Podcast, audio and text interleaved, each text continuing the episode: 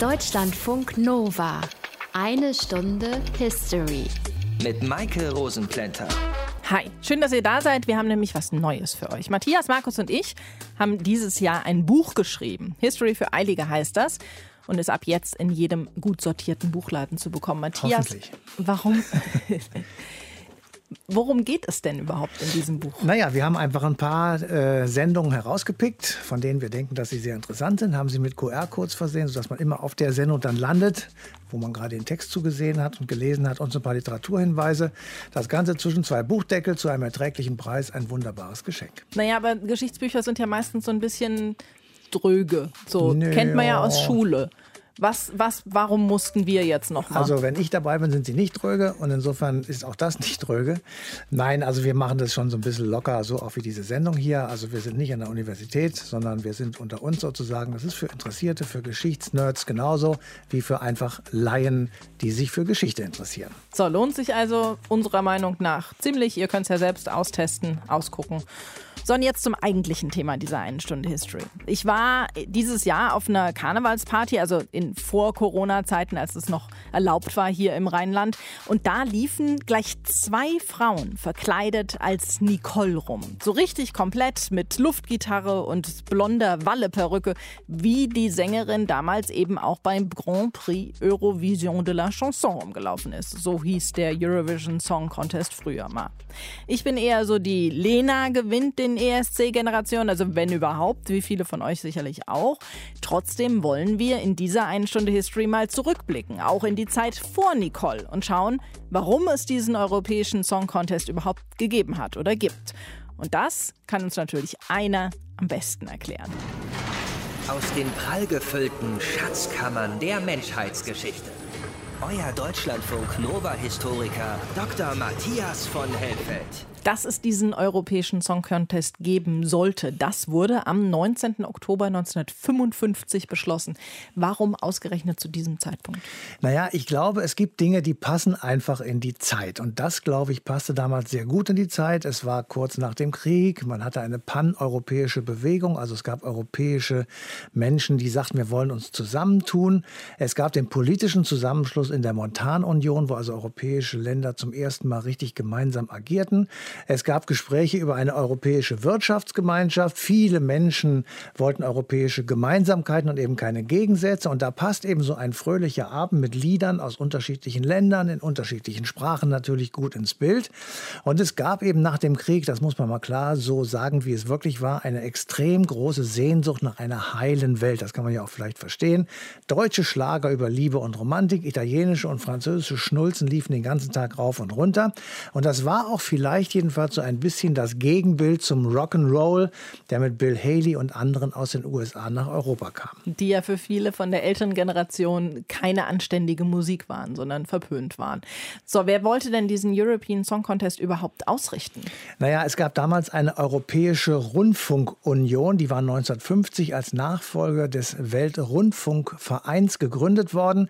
Der Sitz war seit 1925 in Genf. Ähm, diese Organisation war verantwortlich für für die Regulierung, sagen wir mal, von grenzüberschreitenden Sendefrequenzen. Mitglieder waren Deutschland, Österreich, Belgien, Dänemark, Frankreich, also fast alle europäischen Länder. Dieser Weltrundfunkverein wurde 1950 aufgelöst und in Europa gründete sich anschließend die EBU, European Broadcasting Union. Das waren anfangs 23 Länder aus Europa und dem Mittelmeerraum und diese EBU, die ist auch Ausrichter des Grand Prix, der im Rahmen der Eurovision, die damals dann neu entstanden ist, veranstaltet wurde und immer noch wird. Die Eurovision, die organisiert europäischen Programmaustausch und sie produzierte dann auch selbst Programme, die in Deutschland extrem erfolgreich waren. Ich habe mal drei aus der langen Liste dieser Produktionen herausgesucht. Verstehen Sie Spaß, das gibt es immer mhm. noch. Einer wird gewinnen mit Hans-Joachim Kuhlenkampf, den werden die meisten von uns nicht mehr kennen. Das war ein damals sehr, sehr bekannter und sehr beliebter Talkmaster und dann eben die kaum kaputt zu kriegende Sendung Wetten, das. Und vor diesen Sendungen ist dann immer diese Europahymne gelaufen und diese Sterne sind einzeln aufgeleuchtet. Da erinnere ich mich auch noch dran. Okay, aber so, nach diesem Beschluss, diesen Song Contest zu organisieren und dem tatsächlichen Start, da ist ja dann noch mal ein bisschen Zeit vergangen. Regelmäßig durchgeführt wird dieser Grand Prix nämlich erst seit 1956. Wer hat denn seitdem am häufigsten gewonnen? Ja, also bei der Vorbereitung zu dieser Sendung habe ich natürlich recherchiert und ich habe es wirklich nicht geglaubt. Irland oh. hat am häufigsten diesen okay. Grand Prix gewonnen, nämlich insgesamt siebenmal. Es folgen dann Schweden und England mit jeweils sechs Siegertiteln. Deutschland hat zweimal gewonnen, du hast es am Anfang gesagt. Nicole mit ein bisschen Frieden aus dem Jahr 1982. Ein bisschen Frieden, ein bisschen. Und 2010 Lena Meyer-Landrut mit dem Lied Satellite.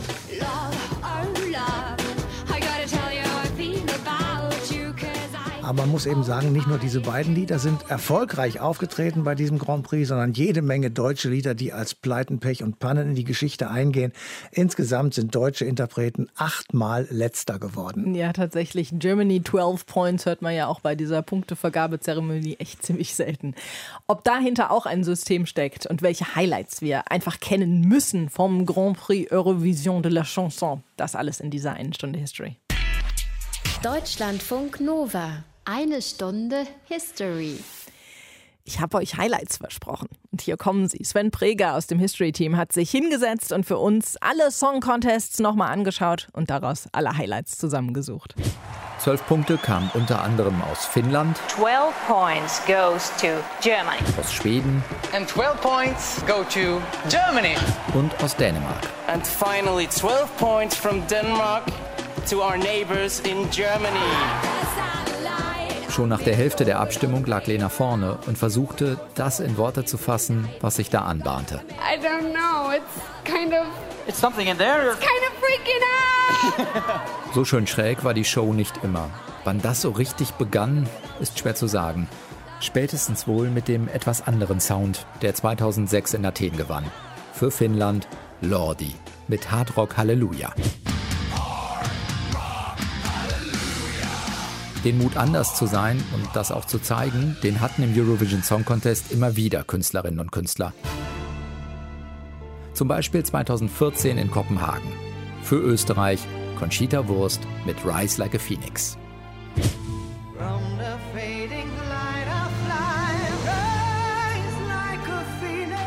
Und auch Deutschland war ab und zu etwas mutiger, vor allem bei zwei Auftritten. Gildo hat euch lieb. 1998 in Birmingham war das. Gildo Horn erreichte Platz 7. Damals wurde noch mit Orchester gespielt. Dirigent für Gildo Horn war Stefan Raab. Der versuchte es zwei Jahre später in Stockholm, dann selbst auf der Bühne. Raab schneidet noch besser als Gildo Horn ab und wird Fünfter. In dem Jahr, 2000, war der Trend allerdings eher wieder Richtung Duett mit Gitarre gegangen. Für Dänemark gewannen die Olsen Brothers mit Fly on the Wings of Love. Angefangen hat das alles, sagen wir mal, sehr viel formeller und vor allem ruhiger.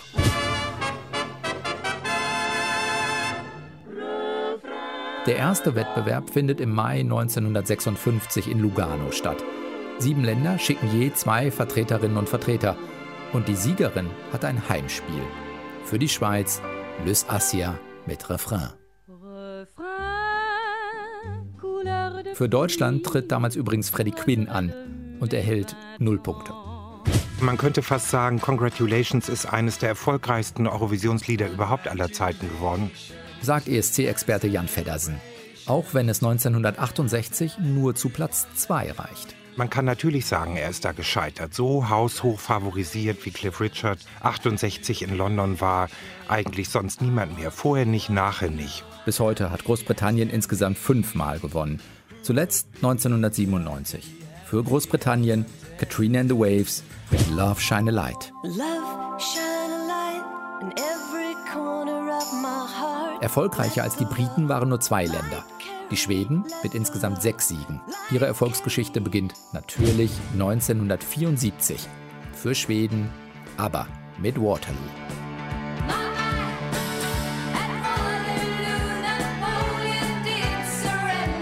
Zuletzt gewann für Schweden 2015 Måns Zelmerlöw mit Heroes und seiner ganz besonderen Bühnenshow. Auf der Bühne dürfen übrigens maximal sechs Personen stehen und jeder Song darf maximal drei Minuten dauern. Tiere sind nicht erlaubt. Teilnehmerinnen und Teilnehmer müssen mindestens 16 Jahre alt sein. Das schaffte jemand ganz Besonderes gerade so und holte 1982 in Harrogate den ersten Titel für Deutschland. Ein bisschen Frieden, ein bisschen Sonne. Der Wettbewerb hat viele Karrieren geprägt. Nicole, Udo Jürgens, Celine Dion, Katja Epstein. Der erfolgreichste Teilnehmer kommt aus dem auch erfolgreichsten Land. Siebenmal konnte diese Nation bereits gewinnen. Und er ist die einzige Person, die zweimal einen Titel als Sänger holen konnte. 1980 gewann er mit What's Another Year. Berühmt ist aber vor allem sein zweiter Siegersong aus 1987. Den hat er eigentlich für seine Frau geschrieben. Doch die beiden trennten sich wenige Tage vor dem Wettbewerb. Mit der Ballade trat er trotzdem in Brüssel an.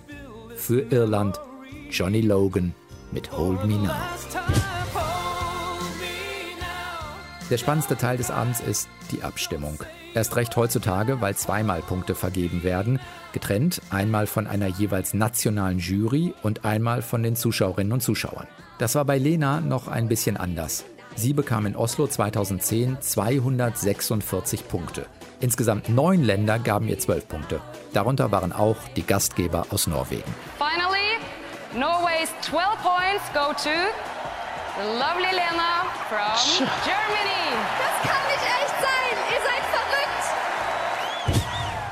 So, das waren sie also. Die Highlights aus 64 Jahren europäischem Song Contest. Sven Preger hat sie für uns zusammengefasst.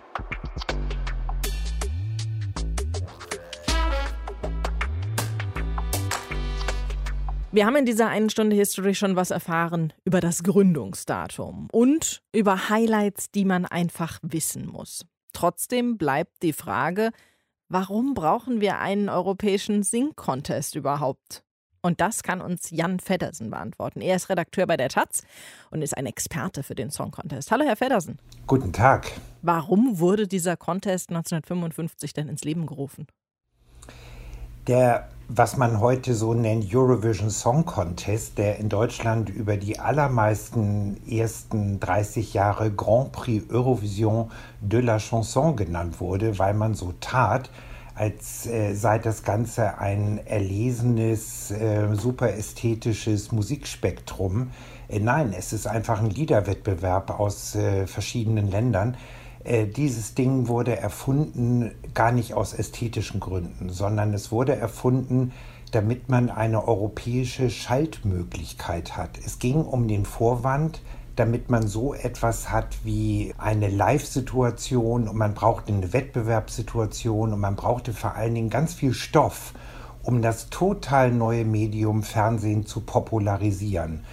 Und die ersten Vorbildprogramme waren in den frühen 50er Jahren mit dem Festival von Sanremo in Italien. Dann gab es noch verschiedene andere Wettbewerbe.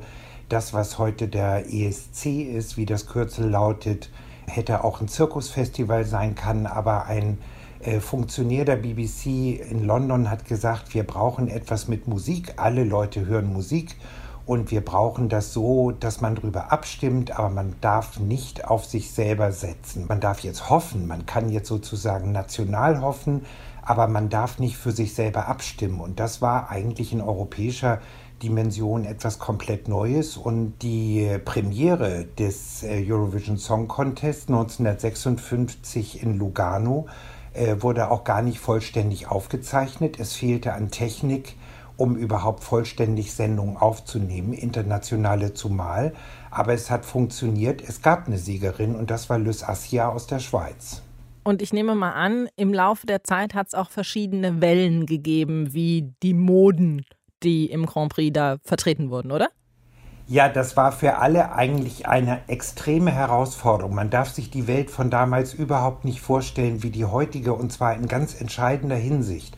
Es gab natürlich sowieso kein Internet. Es gab nur sehr komplizierte Telefoniermöglichkeiten und man war sozusagen in seinen jeweiligen europäischen Nationalwelten weitgehend abgeschottet. Und ähm, Radio war noch relativ neu, Fernsehen war total frisch.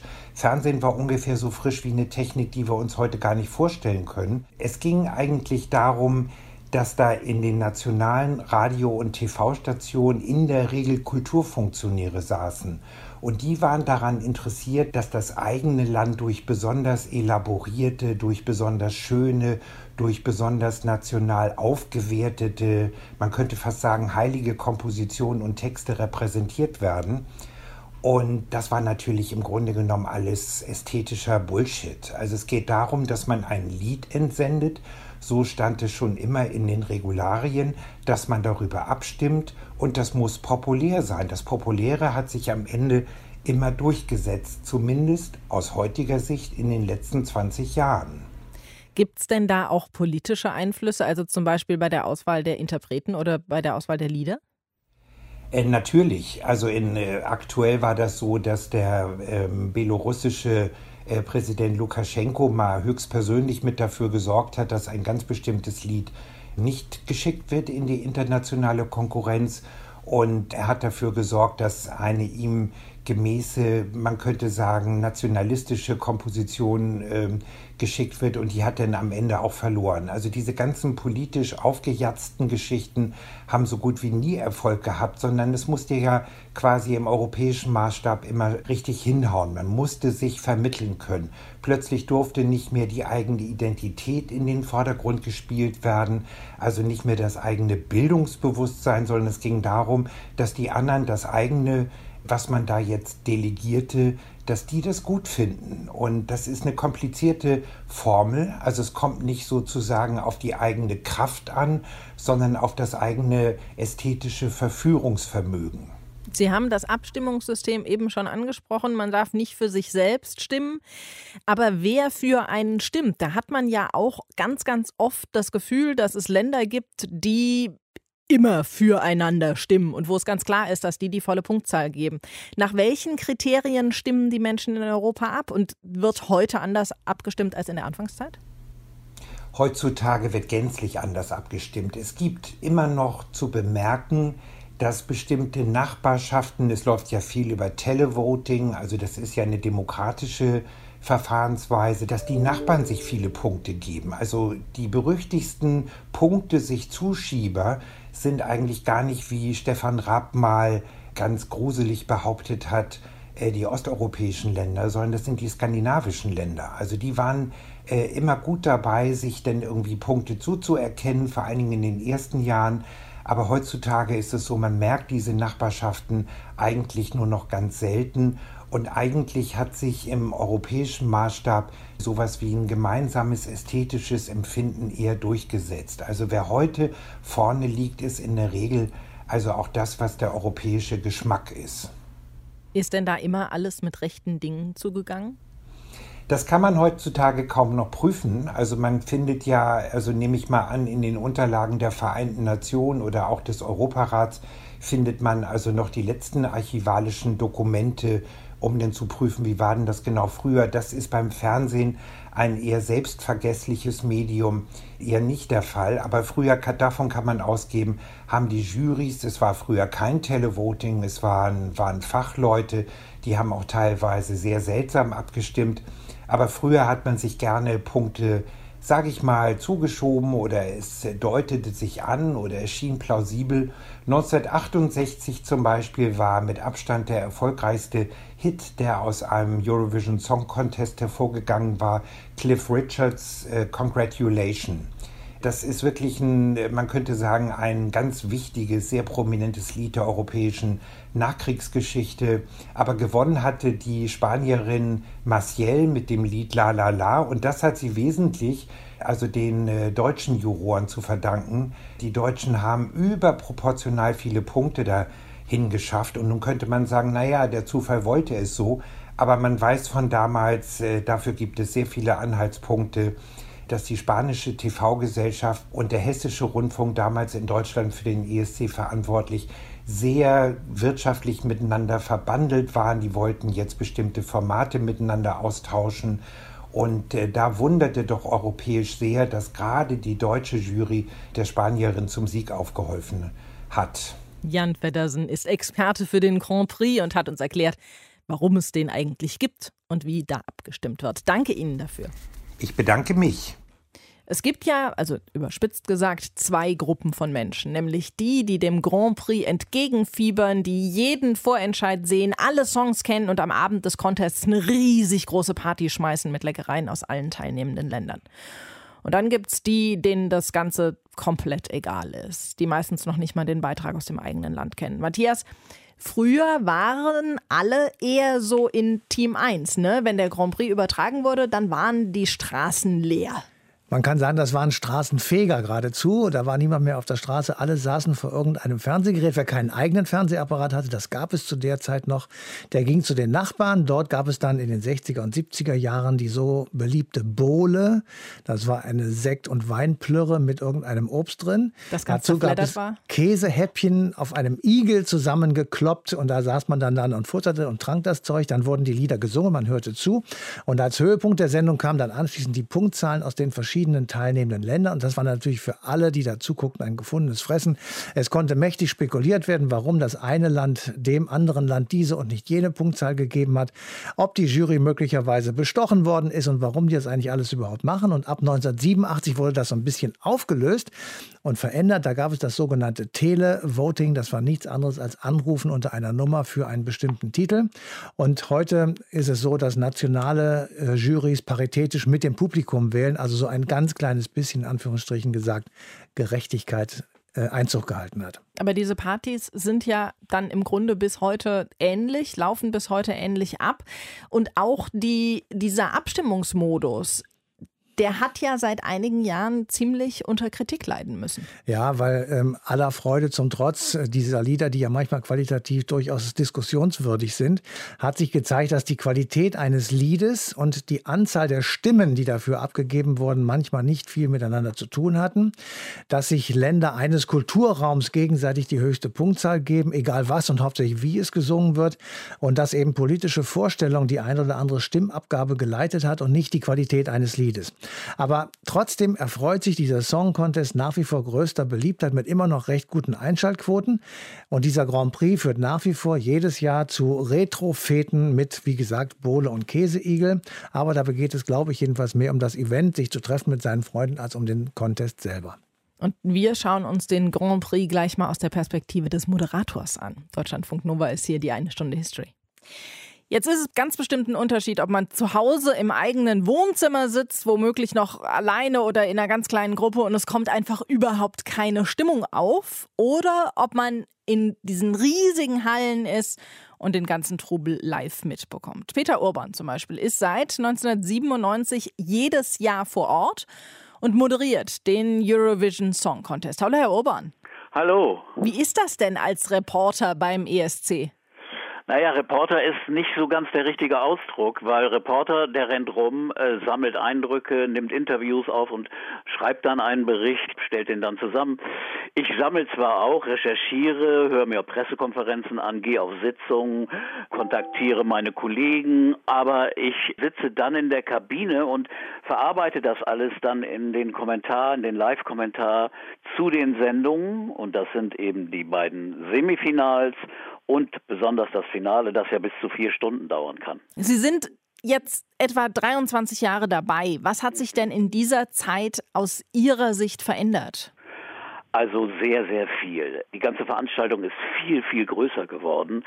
Erst waren es ja so ungefähr 20 Länder, aber dann äh, nach der Öffnung des Eisernen Vorhangs in den 90er Jahren kamen immer mehr Länder hinzu. Jetzt sind es über 40. Das heißt, die Veranstaltung hat viel mehr Menschen, viel mehr Journalisten, viel mehr Fernsehteams. Als ich zum ersten Mal dahin fuhr, 1997, fuhr ich mit meinem Redakteur alleine und äh, heute fährt ein Team von 30, 40 Leuten aus Deutschland dahin. Und bei anderen Ländern ist es ebenfalls so. Also äh, die ganze Veranstaltung ist viel größer geworden, aber auch ehrlich gesagt in meinen Augen viel interessanter, weil äh, die Musik ist vielschichtiger geworden, vielseitiger. Es gibt Stile dabei, die früher nie vorkamen. Früher war es doch eher ein schlagerlastiger Wettbewerb, der ein bisschen Tanzmusik hatte und naja, etwas triefende Balladen und dazu ein paar lustige Songs Songs. Aber heute ist es wirklich eine ganze Palette von Musikstilen, die da zu hören sind. Und es kann auch jemand mal gewinnen, wie zum Beispiel der Portugiese vor einigen Jahren mit einer jazzigen Ballade, die eher äh, nach Bossa Nova klang als nach Eurovision Song Contest. Und das finde ich großartig. Ist es denn trotzdem immer noch in Anführungszeichen nur ein Song Contest oder gibt es Ihres Wissens nach Versuche von Politik und Wirtschaft, diese Veranstaltung irgendwie zu instrumentalisieren? Nein, also das, also das wäre jetzt also zu einfach gedacht. Natürlich von Anfang an war diese Veranstaltung da, um Politik zu machen, denn sie wurde eingeführt, um das Verständnis der europäischen Länder untereinander und das Verhältnis wieder auf eine harmonischere Basis zu stellen nach dem Zweiten Weltkrieg. Das war die originelle Idee, die damals der Ursprung dieses Song Contests war. Und das ist natürlich schon Politik, aber eben eine Politik, die positiv ist. Und ehrlich gesagt, der Song Contest mit seinen vielen, vielen Teilnehmern aus ganz Europa, nicht nur aus der EU, ist ein mustergültiges Beispiel für gelungene Zusammenarbeit in Europa. Es geht natürlich nicht um Probleme, die ein Europaparlament diskutieren muss. Es geht um Musik, um Show, um Unterhaltung. Aber trotzdem, wie diese Länder zusammen kommunizieren, wie sie auch die Teilnehmer, die Journalisten, Journalisten, das Publikum untereinander zusammen ist, das ist wirklich ein tolles, tolles Beispiel für Harmonie. Und sowas hätten wir in Europa eigentlich dauerhaft gerne. Aber Politik ist doch auch, wer diesen Eurovision Song Contest gewinnt, oder? Da sind doch meistens nicht die musikalischen Fähigkeiten entscheidend. Das ist komplett falsch. Das ist totaler Unsinn, wenn ich das mal so frech sagen darf, weil es gewinnt wirklich nur ein Song, der die Stimmen der Menschen aus ganz Europa bekommt. Einmal die Stimmen der Jurys und einmal die Stimmen des Publikums. Und es kann nur jemand gewinnen, der einen gemeinsamen Nenner bietet, der irgendwie die Leute bewegt, der Gefühle auslöst oder einen Rhythmus auslöst oder irgendwas. Es kommt immer auf den Song an. Politik spielt da überhaupt keine Rolle. Wie soll denn das gehen? Meinen Sie, dass irgendwelche Länder äh, von oben herab verordnen, hier, ihr ruft jetzt mal für den an? Also das ist eine komplett falsche Auffassung dieses Wettbewerbs. Natürlich gab es mal so Freundschaftsstimmen von skandinavischen Ländern untereinander oder die Ex-Sowjetrepubliken stimmen mal gerne für äh, die Ex-Hauptrepublik Russland ab. Aber da geht es dann immer nur um die Platzierung zwischen, sagen wir mal, Platz 10 oder 12. Wenn jemand gewinnen will, dann muss er Stimmen von überall bekommen. Und für mich war es eher ein politischer Akt, dass jemand wie Conchita Wurst, der eine ganz, ganz andere Lebensauffassung, einen anderen Lebensstil repräsentiert, dass so jemand gewinnt, und auch Stimmen und viele, viele Punkte aus Ländern bekommt, die eigentlich mit Homosexualität nicht umgehen können, sondern die dort wirklich das auch noch unter Strafen stellen und verpönen und wirklich eher homophob sind. Und aus diesen Ländern bekam Conchita ganz viele Stimmen. Das fand ich sehr bewegend und das fand ich einen politischen Akt. Und deswegen spielt Politik schon eine Rolle, aber eher auf einem sozialpolitischen Bereich. Es gab einmal äh, ein Lied aus der Ukraine, äh, 1944 hieß das, 1944. Da ging es darum, um einen russischen Angriff unter Stalin auf die ukrainische Bevölkerung. Und äh, das war eher ein politisch-historischer Song der wurde zugelassen, obwohl er eigentlich gegen die Grundsätze des ESC verstößt, denn politische Inhalte sind eigentlich nicht erlaubt in den Songs. Und er gewann. Und das gab natürlich danach politische Verwicklungen. Im Jahr danach nahm Russland nicht teil, dann wieder die Ukraine nicht. Das ist hoffentlich jetzt geregelt. Natürlich hat das mit dem aktuellen Konflikt zwischen der Ukraine und Russland zu tun. Aber das war ein Song, den die EBU, also der Träger des ESC, eigentlich nicht erlaubt hatte. Wie der durchgeschlüpft ist, weiß ich nicht, aber nachdem der so erfolgreich war, wurden jetzt auch die Regeln ein wenig erweitert. Das heißt, politische Inhalte sind nicht gefragt, aber Politik ist vieles, ganz, ganz vieles. Wenn jemand wirklich wie Conchita gewinnt, ist das Politik. Wenn ein Jazzsänger gewinnt, ist das auch Politik. Die ganze Stimmung dieses Wettbewerbs, die Harmonie und die Freude an Kultur ist auch Politik. Und äh, Sie haben vielleicht auch noch gefragt nach wirtschaftlichen Interessen. Ja, natürlich sind da wirtschaftliche Interessen dabei. Alle diese Künstler haben einen Plattenvertrag. Sie arbeiten auch für eine Plattenfirma. Das heißt, sie wollen Schallplatten verkaufen, Musik verkaufen. Das ist ja schon Wirtschaft. Aber es gibt keinen Druck von Mercedes oder oh, weiß Gott was von Nestle, die nun sagen, ihr müsst nun diesen Song wählen. Das ist Quatsch. Das ist nicht der Druck, sondern der Druck liegt eher bei den Ländern, die sich profilieren wollen. Gerade die neuen Länder aus dem Osten, die teilgenommen haben, wollten sehr, sehr stark abschneiden bei dem Wettbewerb, haben sehr viel investiert, auch sehr viel Geld, haben amerikanische Produzenten engagiert, um erfolgreich zu sein, um auf dem Tableau Europa etwas zu bieten, um zu zeigen, wir sind auch da. Da ist das Interesse oft viel engagierter und größer, als es zum Beispiel bei uns ist. Bei uns wird das so betrachtet, naja, wir nehmen da ja mal teil und äh, mal gewinnen wir, mal schneiden wir schlechter ab. Da ist das alles nicht so wichtig, wie wir bei diesen neuen Ländern. Unsere Stimme beim ESC, Peter Urban, was er so erlebt und wonach entschieden wird, wer den ESC gewinnt. Danke Ihnen für das Gespräch. Vielen Dank. Schöne Grüße. Es kommt ja natürlich auch immer auf die Sichtweise drauf an, wie man so ein Event wahrnimmt. Wir haben jetzt die Sichtweise eines ziemlichen Außenstehenden gehört und die eines Moderators. Was aber hinter den Kulissen so abgeht, das kann uns Gildo Horn erzählen. Er hat 1998 für Deutschland am ESC teilgenommen und den siebten Platz belegt. Hallo, Herr Horn. Ich grüße. Dann erzählen Sie mal bitte, wie geht's hinter den Kulissen so ab? Ach Gott, das ist ein ziemliches Spektakel so. Damals hieß es ja noch Grand Prix zu der Zeit, als ich angetreten war. Man wird ganz plötzlich in so ein Reglement reingepresst und muss sich dann an sehr viel halten. Es hat, hat so einen unglaublichen öffentlich-rechtlichen Beigeschmack. In dem Sinne, dass ja, viele Regeln müssen eingehalten werden und, und man weiß erstmal überhaupt nicht, was man dann so als Freigeist in so einem Kontext machen soll. Was sind das zum Beispiel für Regeln? Also bei uns war es so, wir haben uns in Bremen damals äh, qualifiziert, Deutschland dann international zu vertreten und von der Bühne nach der Sendung jubelnd irgendwie in die Backstage rein, dann kam direkt ein offizieller Vertreter, hat gesagt, so jetzt ist mal hier so ein bisschen Ruhe und ihr vertritt unser Land jetzt offiziell. Das heißt irgendwie, ihr müsst euch auch in, in einer gewissen Art gebührend verhalten und jetzt mal so ein bisschen äh, runter mit den Emotionen und jetzt geht die Arbeit los so. Und das war eigentlich überhaupt nicht das, was ich mir unter so einer Sache vorgestellt habe. Für mich war es ein, ein Riesenspaß und sonst nichts anderes, was Musik ja auch und Unterhaltung ohnehin sein sollte. Ich höre da so ein bisschen raus, Sie haben die ganze Sache nicht so ganz ernst genommen. Wie ist es denn mit den anderen Teilnehmern? Nehmen die das ernst? Ja, ich meine, das ist wie, wie beim Amateurfußball. Der eine nimmt es ernst, der andere nimmt es nicht ernst. Das ist äh, natürlich, viele sehen da drin auch eine Riesenchance, sich so einem großen Publikum präsentieren zu dürfen. Für mich war das nie eine Überlegung wert. Für mich war es einfach nur ein Spaß. Ich habe gedacht, also dieser Wettbewerb braucht mal eine andere Facette. Der muss mal irgendwie aus dieser aus dieser Schockstarre befreit werden.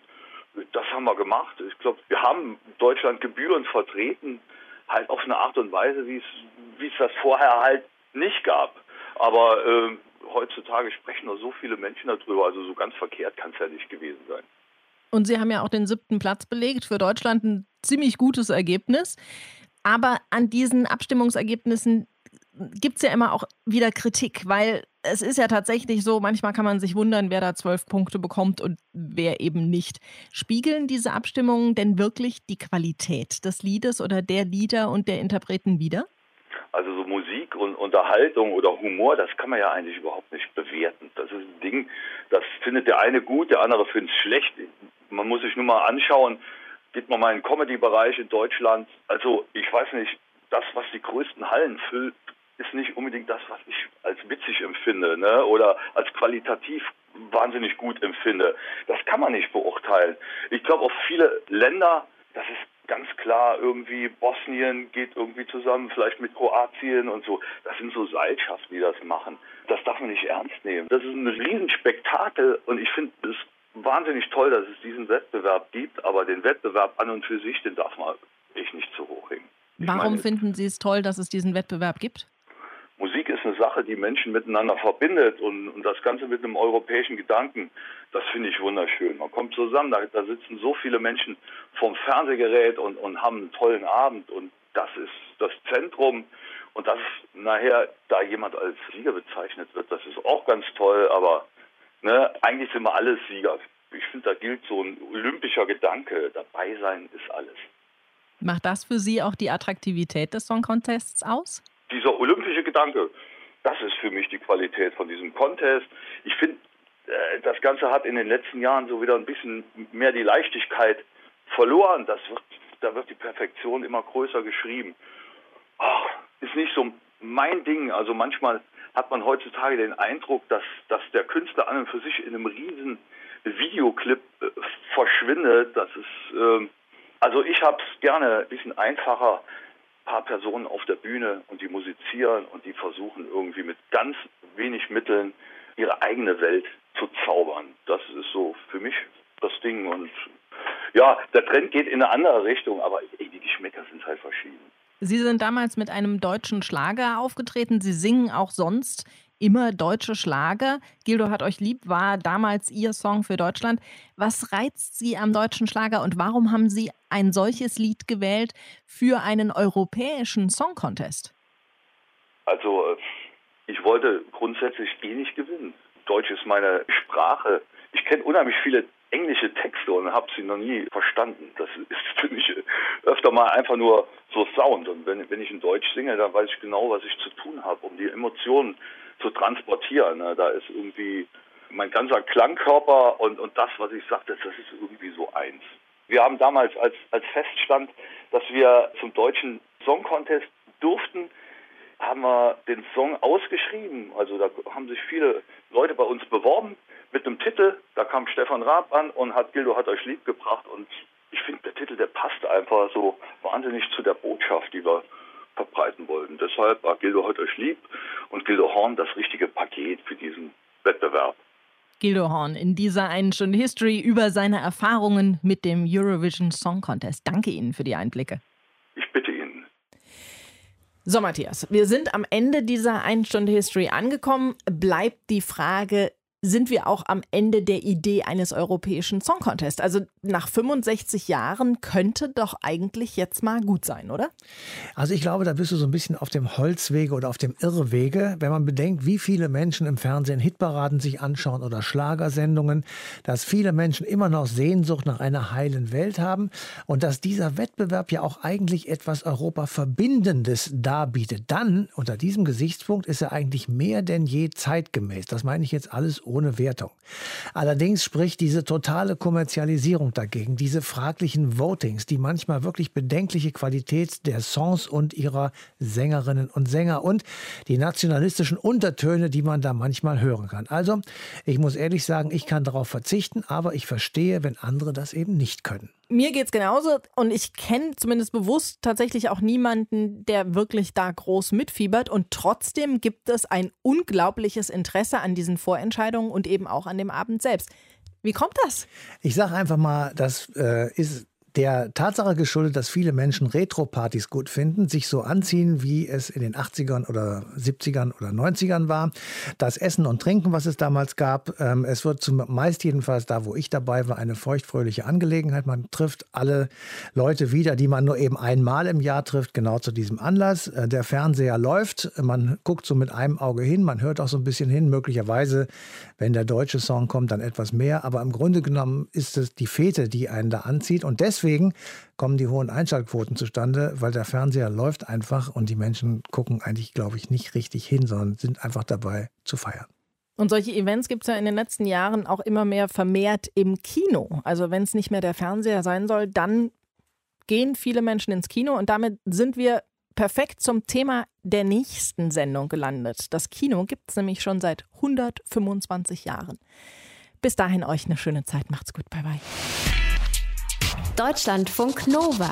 Eine Stunde History. Jeden Montag um 20 Uhr. Mehr auf deutschlandfunknova.de.